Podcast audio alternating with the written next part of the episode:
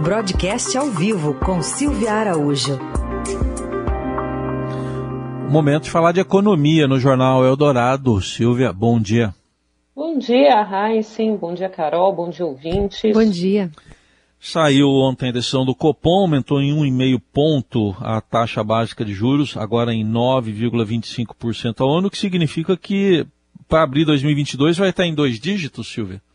Pois é, né, Heisen? O Copom já deixou mais ou menos contratado o que ele vai fazer na primeira reunião do ano de 2022, que vai acontecer nos dias 1 e no dia 2 de fevereiro. Então, ao longo do mês de janeiro, ainda se convive com essa taxa de é, de 9,25% ao ano, mas para fevereiro a expectativa é de que o Copom dê mais uma dose de um ponto e meio de alta na Selic e aí inaugura aqueles dois dígitos de taxa básica de juros. E olha, ele foi além no comunicado, né, que divulgou logo depois que anunciou a nova taxa básica de juros. Disse que ele vai procurar, de qualquer forma, ancorar as expectativas com relação à inflação. O que, que significa isso? A gente já falou aqui no jornal, né, Raíssen, daquela questão de você ter um pouco de previsibilidade com relação ao que vai acontecer com a inflação. E o que está acontecendo hoje? Essa desancoragem das expectativas, ou seja, não existe uma expectativa que mostre ali, olha, a inflação lá no horizonte de médio, de longo prazo vai ficar dentro da meta. Isso não existe, ninguém está conseguindo enxergar quando a inflação ficará é, dentro da meta que é estabelecida pelo Conselho Monetário Nacional para o Copom é, perseguir aí com a política monetária. Bom, enquanto não existe essa questão de previsibilidade,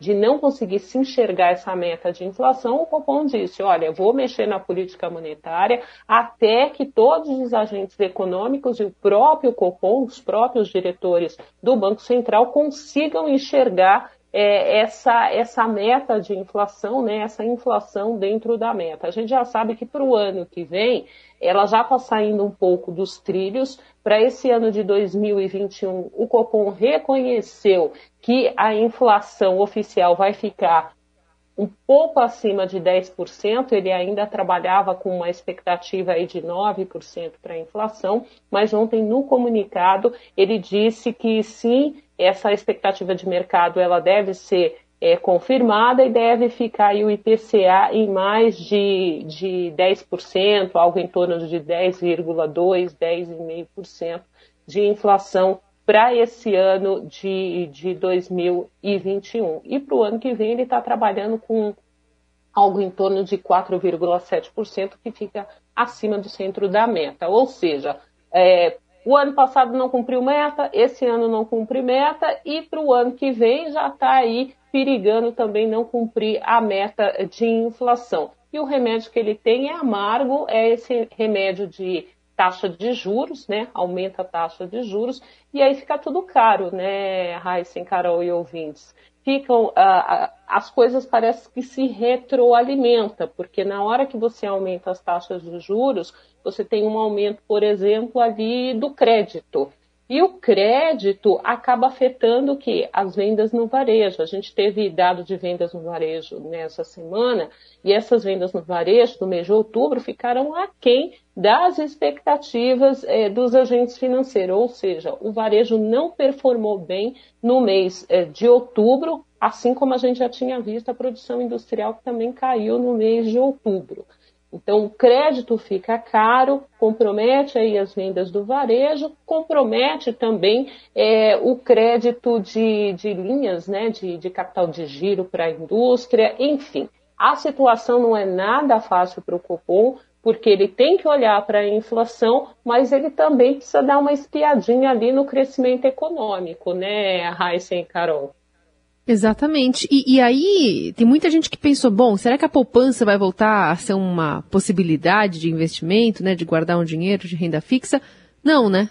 Não porque a inflação, e aí a vilã de todas, né, Carol, ela corrói o rendimento. O que vai acontecer é que agora, com essa Selic no patamar de 9,25% ao ano, a poupança volta a render é, meio por cento ao mês. Tem uma regrinha na poupança que foi estabelecida lá em 2012, justamente quando é, o patamar dos juros lá atrás ele começou a ficar muito baixo, né, o patamar da Selic, e aí a poupança estava roubando muitos investimentos da renda fixa, né, principalmente dos títulos do Tesouro.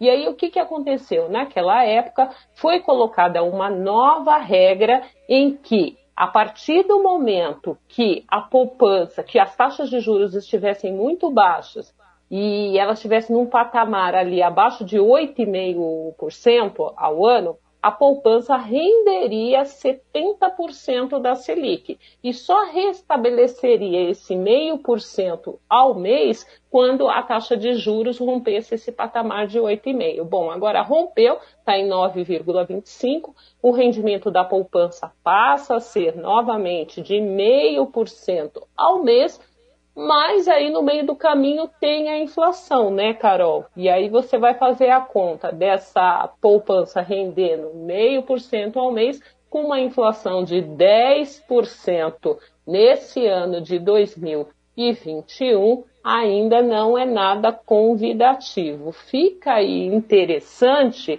é, para os investidores da renda variável, né? De conseguir ali pescar alguns investimentos de renda variável, como por exemplo é, ações em bolsa, né?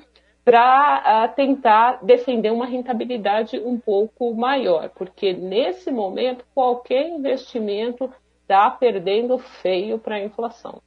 Tá aí, a análise de Silvia Araújo, que fala de economia às terças e quintas aqui no Jornal Eldorado. Obrigado, Silvia. Até terça. Até lá.